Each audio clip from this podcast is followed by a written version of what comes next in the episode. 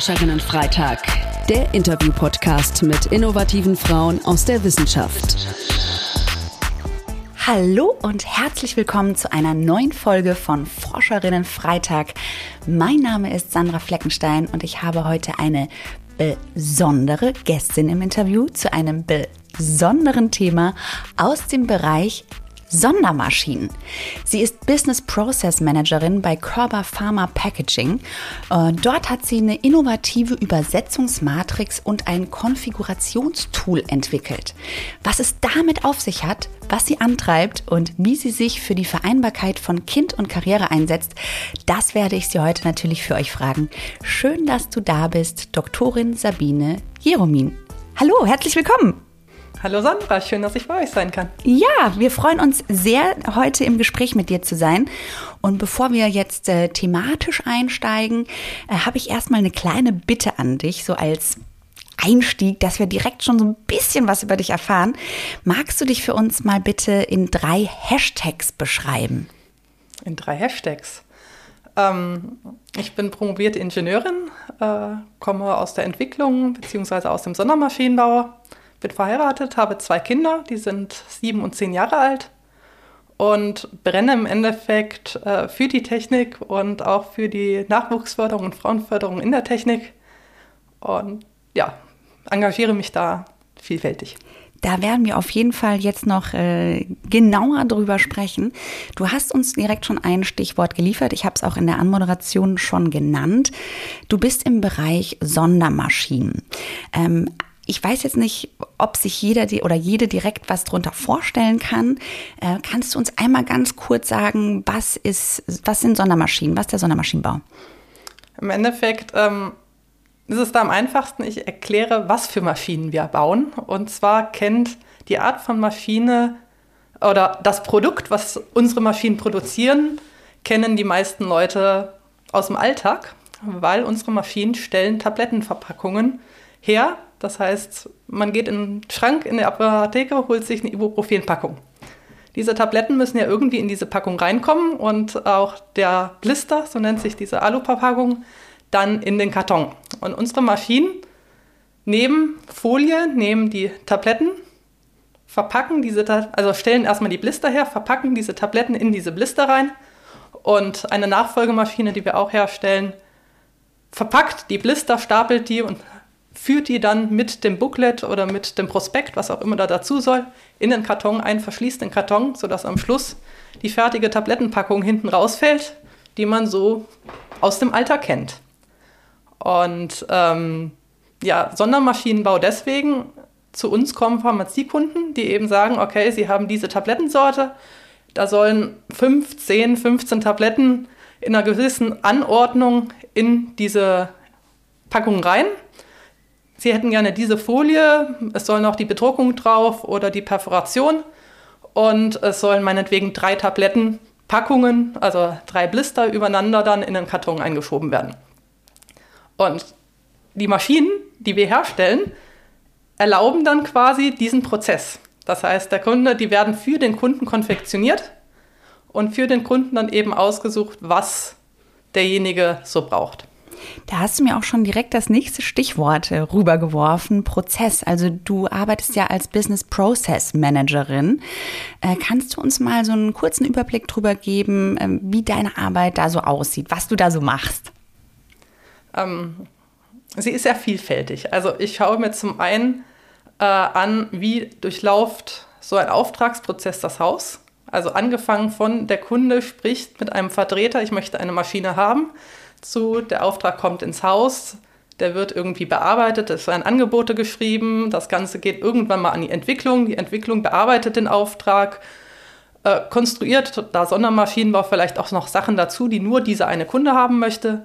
Dann geht es weiter eben über den Einkauf, die Teile werden beschafft, es geht irgendwann in die Montage und Fertigung, wo die ganzen Sachen eben dann als Linie aufgebaut werden und am Schluss verlässt die Maschine wirklich fertig aufgebaut in Teilen äh, auf dem LKW, auf dem Boot irgendwie unsere Firma, um dann bei den Pharmazeuten aufgestellt zu werden, weil die eigentliche Produktion der Medikamente läuft ja nicht bei uns ab, sondern dann bei den Kunden. Also du betreust wirklich den Prozess von A bis Z, kann man das so sagen? Es ist im Endeffekt der Prozess von A bis Z und dann auch innerhalb der Abteilungen, wo ich mir dann eben mit den Mitarbeitern mit angucke, okay, was für Arbeitsschritte habt ihr, wo gibt es Probleme, wo funktionieren die Schnittstellen gerade zwischen Abteilungen nicht, um da dann zu sagen, okay, hier kann man ansetzen, weil hier können wir besser werden, um effizienter zu werden, um auch vielleicht den Arbeitsalltag schöner zu gestalten, weil wenn man dauernd Aufgaben machen muss, die nur lästig sind, ist das ja auch nicht wirklich erfüllend. Und da dann hinzugehen und zu sagen, okay, welche dieser lästigen Aufgaben kann ich automatisieren, kann ich digitalisieren, um da effizienter und ja, effektiver zu einem guten Produkt am Schluss zu kommen und auch mir die Flexibilität für Änderungen alles zu erhalten. Danke auf jeden Fall schon mal äh, für diese ersten Einblicke. Jetzt würde ich gerne die Brücke zu deiner Innovation schlagen. Mm, kannst du uns mal deine Innovation versuchen so zu erklären, wie du sie vielleicht deinem fünfjährigen Kind erklären würdest? Ja, kann ich probieren, weil ähm, im Endeffekt äh, jedes fünfjährige Kind hat schon mal irgendwas aufgebaut oder nehmen wir mal ein Grundschulkind zumindest, äh, hat mal eine Lego-Anleitung gehabt und hat man Lego zusammengesucht und aufgebaut. Und ähm, gibt, diese Anleitung muss ja irgendwo erstellt werden. Das ist unsere, unser Angebot, was vom Kunden irgendwie erstellt wird. Da ist dann eine Liste an Dingen oder an Anforderungen an die Maschine drauf. Komponenten, die dazu gekauft sind, ist zum Beispiel ein Drucker gewünscht. Also soll der Blister später bedruckt werden oder soll er perforiert werden? Das heißt, irgendwie kleine Löchlein reingestanzt werden. All das steht in einem Angebot und muss ja irgendwie dann von einem Ingenieur oder jemandem, der das dann im, ein Modell im Computer baut, erstmal übersetzt werden. Weil Papier zu 3D-Modell ist ja erstmal der erste Schritt. Dann hat man es also geschafft, dass man quasi sein Produkt im Fernsehen sieht. Man könnte jetzt beim Lego sagen, ich habe da mein Boot oder mein, mein kleines Spielhaus, was ich später haben will, sehe ich auf einem Bildschirm in 3D, weiß, aus was es besteht ja, und dann muss ich es irgendwann auch noch bauen. Das heißt, ich brauche die Bausteine, die müssen dann eben irgendwo beschafft werden. Und diesen Prozess, sage ich mal, den habe ich mir aus technischer Sicht angeschaut und geschaut, ja, welche Abteilung hat welchen Blickwinkel darauf, wie kann man das am besten beschreiben. Das ist quasi diese sogenannte Übersetzungsmatrix und das Konfigurationstool, von dem ich auch schon gesprochen habe. Okay, ähm, wie funktioniert, jetzt können wir mal wieder ein bisschen äh, quasi in die erwachsenere Welt eintauchen. Wie funktioniert die von dir entwickelte Übersetzungsmatrix und das Konfigurationstool, um dann die Daten wirklich aus dem Vertriebstool automatisiert in so eine Modellstruktur zu übersetzen? Im Endeffekt besteht unsere, bestehen unsere Maschinen ja aus Modulen. Das heißt, wir haben mal definiert, okay, ähm, die Tiefziehstation, also der Moment der Maschine, wo aus der Folie ähm, so kleine Näpfchen gezogen werden, um die Tabletten da später reinzugehen. Das ist ein Modul. Das gibt es in verschiedenen Ausführungen. Dann gibt es später ein Modul für die Bedruckung, ein Modul fürs Schanzen der Blister, ein Modul für äh, den seitlichen Verschluss. Und all diese Module haben Kennungen bekommen. Das heißt, ich kann anhand der Kennung erkennen, wo in der Maschine ist so ein Modul und was für ein Modul ist es. Und dieses, diese Kennung kann ich nutzen, um später automatisiert dann mir, ich sag mal quasi wie aus dem Regal, die einzelnen Elemente digital zu holen und zu sagen, okay, meine neue Maschine braucht jetzt ähm, ja, eine, eine Tiefziehstation. Meine neue Maschine braucht eine Druckeinheit von dem und dem Hersteller. Es braucht eine Stanze. Ähm, und ähm, ja, dadurch kann sich dann aufgrund dieser Kennung und aufgrund der Elemente, die einzeln verfügbar sind, so eine Maschine im 3D zusammengesetzt werden.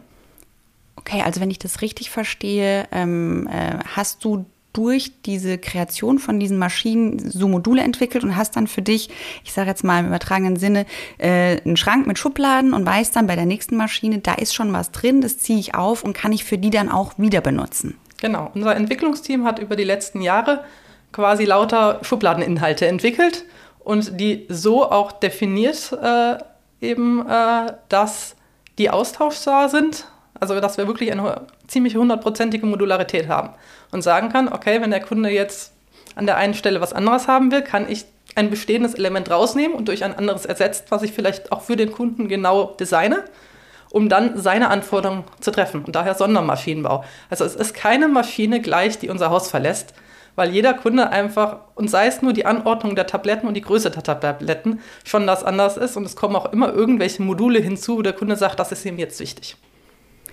Also die Produkte sind sehr individuell, hast du ja gerade schon gesagt, aber die Bestandteile, die Module, die äh, schafft ihr zu speichern und wieder zu verwerten, sodass man da nicht immer jedes Mal bei allem bei Null anfangen genau. muss. Man weiß ja zum Beispiel, dass wenn man Folie durch so eine Maschine durchtransportieren kann, brauche ich ein Element, was diese Folie transportiert, was an der zieht und die weiterschiebt. Das wird jede Maschine haben. Ähm, es wird auch jede Maschine in irgendeiner Form eine Tiefziehstation haben, weil auf eine flache Folie kriege ich keine Tabletten reingelegt und auch kein Pulver und gar nichts. Das heißt, ich brauche auf jeden Fall irgendeine Tiefziehstation. Ich brauche aber nicht unbedingt einen Drucker. Und ich könnte mir auch vorstellen, okay, ich möchte die Tabletten jetzt nur rein oder habe irgendwelche anderen Sachen, die ich nur reinklemmen will, wie irgendwelche Kanülen, die kann ich auch nur klemmen. Das heißt, ich brauche keine zweite Folie dazu. Damit fallen dann wieder Teile der Maschine weg, die der eine Kunde braucht, der andere Kunde nicht braucht. Okay, welche, wir haben es jetzt schon so indirekt angesprochen, ich würde es gerne mal noch ein bisschen mehr rausarbeiten. Welche Vorteile hat diese automatisierte Generierung von diesen kundenspezifischen 3D-Modellen aus den Vertriebsdaten? Naja, der erste Riesenvorteil liegt auf der Hand, es muss nicht händisch gemacht werden. Das heißt, ich habe keinen ähm, Menschen, keinen Entwickler, der sich hinsetzen muss und wirklich aus, nehmen das Schubladenmodell aus den Schubladen die Sachen rausziehen muss, dann im Computer die richtigen finden muss, die richtig positionieren muss. Das läuft alles automatisiert. Das heißt, ich habe auch eine deutlich reduzierte Fehlerquote. Weil aufgrund der klaren Kennung kann ich diesen menschlichen Fehler reduzieren, der dann eben die, das falsche Modul rausnimmt. Und ich spare mir sehr viel Zeit, weil gerade Speicherzeiten bei so großen Maschinen sind sehr lange, auch Ladezeiten sind sehr lange. Wenn ich das automatisiert im Hintergrund machen kann, hat der derjenige in der Zwischenzeit halt die Möglichkeit, wirklich das zu entwickeln und zu konstruieren, was er jetzt für diesen Kunden neu braucht. Also übernehme ich quasi die Standardkomponenten, aus denen die Maschine steht. Die sind dann in dem Moment, wo der Bearbeiter damit richtig anfängt, sind die da.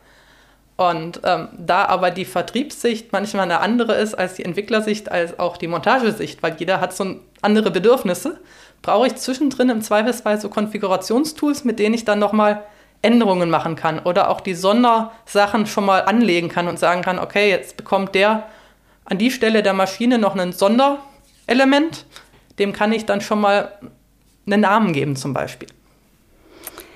Ja, es klingt wirklich wahnsinnig spannend. Ähm, und ich stelle mir dann immer die Frage, wie kommt man auf so eine Idee, so, ein, so, eine, so eine Matrix, so eine Übersetzungsmatrix oder so ein Tool zu entwickeln? Wie bist du konkret auf diese Idee gekommen? Ähm, ich finde es irre spannend, mir generell Prozesse anzuschauen und zu schauen, okay, was gibt es für Symbiosen, was gibt es für Gemeinsamkeiten? Und ähm, einfach aus dem Alltag auch festgestellt, wie viel Zeit irgendwo verbraten geht. Und ich meine, wir leben in einer Welt, in der alles schneller, äh, höher, besser, sonst wie sein muss. Und dann zu sagen, okay, ja, ich gucke mir einfach an, wie kann ich es optimieren und wie kann ich es auch so transparent optimieren, dass es auch angenommen wird. Und das ist mir immer ein großes Anliegen, da auch mit den Leuten ins Gespräch zu gehen und ja, das globale Optimum so weit wie möglich zu finden und die Leute dabei mitzunehmen, weil es muss jeder dann auch sein Arbeits Alltag anpassen. Und das kann problematisch sein, wenn man die Leute da nicht mitnimmt. Und das finde ich einfach wahnsinnig spannend, ähm, da ja, in die Kommunikation zu gehen und Lösungen dann zu erarbeiten. Du hast gerade schon gesagt, ne, diese höher, schneller, weiter Mentalität ist ja auch was, was dich jetzt in diesem Fall äh, antreibt. Äh, und ähm, jetzt auch Stichwort ne, Digitalisierung, das hat ja auch ganz viel damit zu tun, dass alles irgendwie äh, schneller passieren kann. Wie siehst du die langfristigen Auswirkungen der Digitalisierung jetzt speziell im Sondermaschinenbau und wie wird sich die Branche voraussichtlich weiterentwickeln? Hast du da so eine Prognose für uns? Das ist wahnsinnig schwierig in die Zukunft zu sehen, weil man ja auch schwer abschätzen kann, was wie der Markt sich entwickelt. Das hat ja wahnsinnig viel auch damit zu tun, was wird vom Markt angenommen. Und es gibt etliche Entwicklungen, man kennt das auch vom Automobilbau, die einfach ähm, aus verschiedensten wirtschaftlichen, aus verschiedensten politischen Gründen dann auch nicht gezogen werden. Dementsprechend finde ich die Prognose da sehr schwierig. Ähm, was die Digitalisierung halt ermöglicht, ist wirklich Zeit zu haben für die wirklich neuen Dinge. Und das, was ja, wir schon hunderte Mal gemacht haben, einfach dann abzugeben. Und ähm, das finde ich auch das Spannende. Ich meine, für einen Entwickler ist es jedes Mal das Neue. Eine, wiederhol eine wiederholende Aufgabe ist für einen Entwickler langweilig. Der ist, der brennt darauf, Neuland zu betreten, der brennt darauf, sich mit wirklichen Problemen auseinanderzusetzen und nicht mit ja, der Trägheit des Systems, sag ich mal, oder der Dauer des Speicherns. Und dann ja, darauf zu warten. Also ich sag mal, diese, ich weiß es selber aus der Zeit, wo ich dann konstruiert habe, ich fand diese Wartezeiten fand ich immer am schlimmsten, wenn man dann einfach nur warten muss, bis das Modell geladen ist und eigentlich ja schon die Ideen hat, was man jetzt verändern möchte. Ja, aber wenn man es zu früh anfängt, hängt sich das System im Zweifelsfall auf. Ähm, dementsprechend bleibt einem nichts anderes übrig, als da zu warten. Und da sehe ich den riesen Vorteil, dass erstens die Systeme schneller werden. Das heißt, so Ladezeiten werden kürzer werden durch einfach die Entwicklung in der Technik. Aber wir können sie auch nochmal reduzieren, indem wir einfach die Arbeitsweise auch da modifizieren und wirklich ja, wieder ans Denken gehen und nicht ans Bedienen von Maschinen. Zeit zu haben für die wirklich neuen Dinge, hast du es gerade genannt, vielleicht auch äh, Zeit zu haben für die wesentlichen Dinge. Ähm, und auf die würde ich jetzt gerne nochmal eingehen wollen. Äh, du hast äh, schon in der Promotionszeit eine Familie gegründet, du hast es vorhin schon erwähnt. Ähm, welche Herausforderungen bist du da begegnet? Mhm. Generell eckt man, sobald man sich entscheidet, Familie und Karriere zu vereinen, eigentlich nur noch an. Weil die einen sagen, das kann man nicht machen, die anderen sagen, ja, dann machst du dir deine Karriere kaputt. Der dritte sagt wieder, äh, ja, du vernachlässigst letztlich deine Kinder. Und das ist ein Balanceakt, der gut gelingen kann, wo man sich aber wirklich frei machen muss von dem, was von außen auf einen einprasselt. Und es gibt heutzutage wahnsinnig tolle auch Betreuungsmöglichkeiten. Es gibt für die ähm, Kinder einfach, also wir hatten immer ganz tolle OGS, wir hatten immer Babysitter am Start, also die waren nie irgendwo, ich erkenne keine Schlüsselkinder. Das fand ich, wollte ich nicht. Ähm, und man muss selber effizient werden, weil ich habe meine Dissertation zum Teil in den Abenden dann geschrieben, wenn die Kinder dann halt im Bett waren und bekam dann von Kollegen zu hören, ja, es lohnt sich jetzt nicht damit anzufangen, weil, also ich brauche erst drei, vier Stunden zum Einarbeiten. Ja, nee, hat man halt dann nicht mehr. Und ähm, das kann man aber, also Mann vielleicht nicht und Frau vielleicht auch nicht immer, aber ich habe das im Endeffekt immer ganz gut geschafft zu vereinen und zu sagen, okay, es ist dann Quality Time, also wirkliche Zeit mit den Kindern, die ich dann ganz bewusst begründe. Und Innovation kann man hervorragend im Sandkasten haben, wenn man irgendwie von A nach B den Sand schüttet, weil man da einfach auch mal freier denkt, als wenn man am Rechner sitzt und ähm, da vor Bord dann versucht, auf irgendeine Lösung zu kommen. Die besten Ideen hatte ich ehrlich gesagt im Sandkasten. Da hast du jetzt nachträglich nochmal meine äh, letzte Frage beantwortet. Wo kommen dir die besten Ideen? Genau. Kann auch im Sandkasten sein. Äh, verstehe. Ähm, ich habe ja so ein paar äh, schon Insider-Infos über dich äh, aus dem Vorgespräch. Äh, warum war vielleicht ein Schreibaby Grund für deinen Erfolg?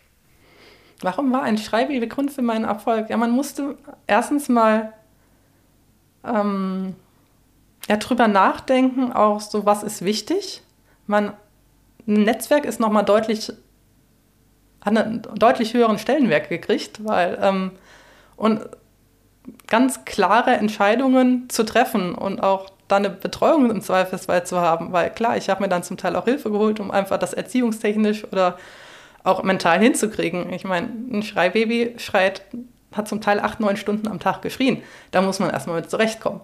Aber dadurch denkt man sehr viel auch über sich nach und ist dann auch gefestigt vielleicht ähm, in einer Promotion sich hinzustellen und zu sagen, nein, also ich habe jetzt hier zum Beispiel bei der Abgabe, ich habe jetzt hier mein Bestes gegeben, mein zweites Kind äh, wird in den nächsten Wochen geboren und ich gebe diese Dissertation jetzt so ab, weil sie wird nicht wirklich besser. Und ähm, dann hilft das ungemein, auch klare Kante zu zeigen und einfach den Weg selbstbestimmt zu laufen und ist nicht so, ja, schwimmt nicht mehr nur so nur mit. Also das nehme ich jetzt äh, aus deiner Antwort raus. Ähm, also einfach auch dann klare Grenzen zu ziehen und sich auch Unterstützung zu holen. Ne? Sei es jetzt eben auch in, in der Betreuung oder äh, vielleicht auch auf Arbeitgeberseite ähm, für die beruflichen Themen. Ähm, danke dafür deine Einblicke auf jeden Fall. Ähm, du hast jetzt schon äh, die Promotion auch angesprochen. Ähm, welche Abschnitte in deiner Laufbahn waren für dich denn so besonders prägend? Gibt es da irgendwas, wo du sagst, das ist mir hängen geblieben, das hat mich in die Richtung entwickelt, äh, in der ich heute bin? Gab es da irgendwas? Ich glaube, das allererste war die Entscheidung meines Vaters, mit uns 97, 98 ein Jahr nach Australien zu gehen. Ähm, der hat sich damals einen Partner gesucht, um einen Austausch zu machen. Wir haben in der Familie das Haus getauscht, den Job getauscht und sind für ein Jahr als Familie nach Australien in die Truppen gezogen. Wow. Und ähm, ich bin da mit einem Vater aufgewachsen, der mir gesagt hat, es gibt nicht, also wenn du etwas tun willst, dann tu es und du kannst alles. Es gibt keine Hürde, die der wer anders quasi mal aufdrängen kann, weil es gibt irgend, immer irgendeinen Weg. Und das war so die erste Erfahrung, irgendwo reingeworfen zu werden in ein Umfeld, ich konnte die Sprache nicht. Ich hatte ein Jahr Englisch. Also ich habe mich mit Händen und Füßen verständigen müssen. Und das hat aber so dieses, ja, du kannst das schaffen. Und hat mir auch so die Lust auf mehr gegeben. Ich war dann noch oft im Ausland. Und dann irgendwann auch bei Femtech äh, habe ich mich beworben. Das ist eine Organisation für Frauen, um die eben ja, in den technischen Bereichen zu fördern. Und habe da ganz viele tolle, innovative aktive Frauen getroffen, die einfach Role Models sein konnten. Man konnte mir immer meine Role Models aussuchen, denen ich dann gefolgt bin, hatte immer Supporter, die dann gesagt haben, nee, du kannst das oder ja, da und da hast du recht, das würde mich auch stören, geh es an, das ist in Ordnung. Und dann auch Wege zu gehen, gerade auch mit den Kindern, mit Promotion, da sind viele dabei, die eben sowas auch wagen und die sagen, ja, und ich mache beides. Und es ist mir auch wichtig, dass der Partner dann zu Hause mit anpackt, weil es ist ein gemeinschaftliches und man kriegt Kinder immer zu zweit und selten alleine. Ähm, und das waren so Schritte, sowohl eben das Elternhaus, was das sehr gefördert hat, und ähm, dann aber eben auch einzelne Leute, die ich getroffen habe, gerade durch diesen Femtech-Verein, durch meine Auslandsaufenthalte, wo einfach ja die Bubble eine ganz andere ist, als man so im normalen Alltag trifft. Und auch das Mindset wahrscheinlich, ne? Genau. Und diese Werte, die man damit bekommt, die du ja schon erwähnt hast. Du hast gerade Femtech erwähnt. Ähm, du hast ja wirklich immer versucht, dich auch weiterzuentwickeln, engagierst dich ja auch äh, mittlerweile im, in einem Ehrenamt. Ähm, wenn ich richtig informiert bin, leitest du die AG äh, Kind und Karriere bei Femtech. Ähm, für was konkret setzt du dich da ein, beziehungsweise an was arbeitest du da gerade? Im Endeffekt arbeite ich an einem Rahmen, wo man sich austauschen kann. Weil das Wichtigste ist, Rahmenbedingungen zu schaffen an der Stelle, wo wirklich Kommunikation trotz Kinder ganz frei stattfinden kann. Und das große Highlight von Kind und Karriere ist, wir haben ein Jahr immer ein Wochenende, wo wir zusammenkommen. Wo wir, dieses Jahr waren wir 50 Leute, einfach in der Jugendherberge oder in einem Naturfreundehaus oder sowas zusammenrennen und ganz viel Zeit zum Reden und zum Austauschen haben. Und ähm, und da entwickelt ihr dann auch potenzielle Lösungsansätze, wie man genau. die Situation verbessern kann. Habe ich das richtig ja, verstanden? Ja, vor allen Dingen kriegt man ganz viel Erfahrung, wie machen es andere. Und was für Lösungen gibt es auch und kriegt auch Festigkeit in dem, nee, es ist in Ordnung, wenn ich zum Beispiel äh, auf 30 Stunden reduziert habe. Oder es ist in Ordnung, wenn ich mir eine OP mehr hole. Oder es ist in Ordnung, also es gibt jedes Konzept da im Endeffekt, jedes Lebenskonzept. Und es lehrt einen die Offenheit für ja, unterschiedliche Wege und dass es auch vollkommen in Ort ist, unterschiedliche Wege zu gehen. Und man sieht halt auch, wie sich die Kinder trotz sehr unterschiedlicher Wege eigentlich alle gut entwickeln. Und das gibt Mut dann auch zu sagen, nö, also denen fehlt es an nichts und ähm, die brauchen, oder ganz im Gegenteil, sie lernen ganz viel durch verschiedene Kontaktpersonen. Und ähm, also wenn ich dich richtig verstehe, ähm, sagst du, so ein Netzwerk zu haben, ist wahnsinnig wichtig, um einfach auch in den Austausch zu gehen, um Erfahrungen miteinander zu teilen, um sich Lösungsansätze abzugucken, zusammen zu entwickeln. Ähm, äh, der Meinung sind wir auch, deshalb haben wir ja unter anderem auch äh, diesen Podcast ins Leben gerufen, äh, um in den Austausch zu gehen, um einfach ähm, so inspirierenden Frauen wie dir ähm, ja mehr Sichtbarkeit zu geben, damit sie ihre Geschichte erzählen und mit ganz vielen anderen äh, Menschen teilen. Und äh, zu guter Letzt, weil unsere Zeit ist leider schon äh, abgelaufen, so langsam kommen wir äh, zum Ende der Sendung. Mm, was möchtest du gerne deinem jüngeren Ich mit auf den Weg geben? Also wenn du dir die Sabine anguckst, die jetzt am Anfang ihres Studiums steht, äh, was weißt du heute, was dir damals äh, geholfen hätte? Obwohl du ja auch schon damals tolle MentorInnen um dich herum hattest, die dir gute Werte vermittelt haben.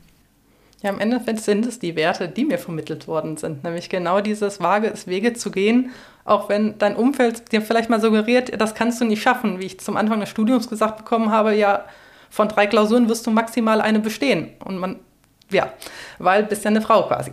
Ähm, also gab sehr seltsame Kontakte, äh, Kommentare, die man abregt und dann trotzdem eben sich Vorbilder zu suchen, den Weg zu gehen und ähm, auch nie aufzugeben, weil es gibt immer Dinge, die im Leben passieren, wo es dann einfach ähm, schwierig ist, vielleicht, äh, wo es mal anders läuft, wo das Leben einmal zwingt, vielleicht auch mal innezuhalten. Und ähm, da einfach nie aufzugeben, immer eine Lösungsorientiertheit sich zu behalten und sich wirklich auch Hilfe zu suchen im Umfeld, in Freunden, vielleicht auch mal professionelle. Das kann ich absolut nur raten, da den Weg, man muss ihn nicht alleine gehen aber man, man sollte ihn selber aktiv gehen. Und das würde ich auch meinem Kind wünschen, wenn es dann irgendwann an dem Punkt ist, zu sagen, okay, ich treffe meine Entscheidung, ich hole mir Hilfe, aber ich laufe aktiv und ich verlasse so oft ich kann, auch wenn man mich reinträgt, diese Opferrolle, weil das braucht kein Mensch. Da kommt kein Mensch mit weiter, sondern wirklich aktiv im Leben zu bleiben und ja, das hast du so Erfahrungen schön gesagt. zu nutzen. Ja, ähm, da gehe ich mit jedem deiner Worte äh, zu 100 Prozent mit. Und äh, alles, was im Leben passiert, ähm, passiert ja für einen und nicht gegen einen. Äh, und wenn man dieses Mindset in sich verankert hat, so wie du das hast, äh, dann und das dann auch noch mit der Welt teilt, dann kann man da, glaube ich, ganz viele ja, äh, Menschen inspirieren. Also vielen Dank, liebe Sabine, für deine Zeit, für deine fantastische Innovation, äh, um noch effektiver und effizienter im Sondermaschinenbau äh, zu agieren, mh, für dein unglaubliches Engagement und äh, dein Empowerment, das du an andere Frauen weitergibst. Vielen, vielen Dank dafür. Ähm, danke für deine Zeit. Vielen Dank. Ja, bist auch du eine innovative Frau und kannst ein bisschen mehr Sichtbarkeit gebrauchen, also ich meine, wer kann das nicht, dann surf doch gerne mal bei uns auf der Seite vorbei und trag dich in unserer Datenbank ein auf www.innovative-frauen.de. Hashtag Innovative Frauen ist eine Plattform für exzellente Frauen in Wissenschaft, Wirtschaft und Gesellschaft. Ziel der Plattform ist es, innovative Frauen mit ihren Leistungen und Potenzialen, aber auch mit ihren Ideen, Erfindungen und Inspirationen gleichberechtigt sichtbar zu machen. Wir wollen zeigen, was diese Frauen antreibt, was wie sie ihre Zukunft mitgestalten und äh, ja, Lösungen für drängende Probleme finden. Und damit wollen wir erreichen, dass Frauen in allen Berufssparten und auf allen Karrierestufen als selbstverständlich wahrgenommen werden und sie gleichzeitig darin bestärken, ihre Ideen, Forschungsvorhaben und Visionen weiter zu verfolgen. Wir würden uns freuen, wenn auch du Teil davon wirst. Und wir hören uns am nächsten Forscherinnen Freitag wieder. Tschüss! Wir hoffen, dass euch die Folge gefallen hat. Auf unserer Plattform innovative-frauen.de findet ihr weitere spannende Inhalte. Schaut doch gerne mal vorbei. Habt ihr Fragen oder Wünsche? Dann schreibt uns an podcast.innovative-frauen.de. Ihr findet uns auch bei Instagram, Twitter, YouTube und LinkedIn. Und eine Info zum Schluss für die Transparenz. Die Plattform Hashtag Innovative Frauen wird aus Mitteln des Bundesministeriums für Bildung und Forschung im Rahmen der Förderrichtlinie Frauen in Wissenschaft, Forschung und Innovation, Leistungen und Potenziale sichtbar machen, Sichtbarkeit strukturell verankern unter dem Förderkennzeichen 01 FP 21070 gefördert. Die Verantwortung für den Inhalt liegt beim Kompetenzzentrum Technik Diversity Chancengleichheit e.V.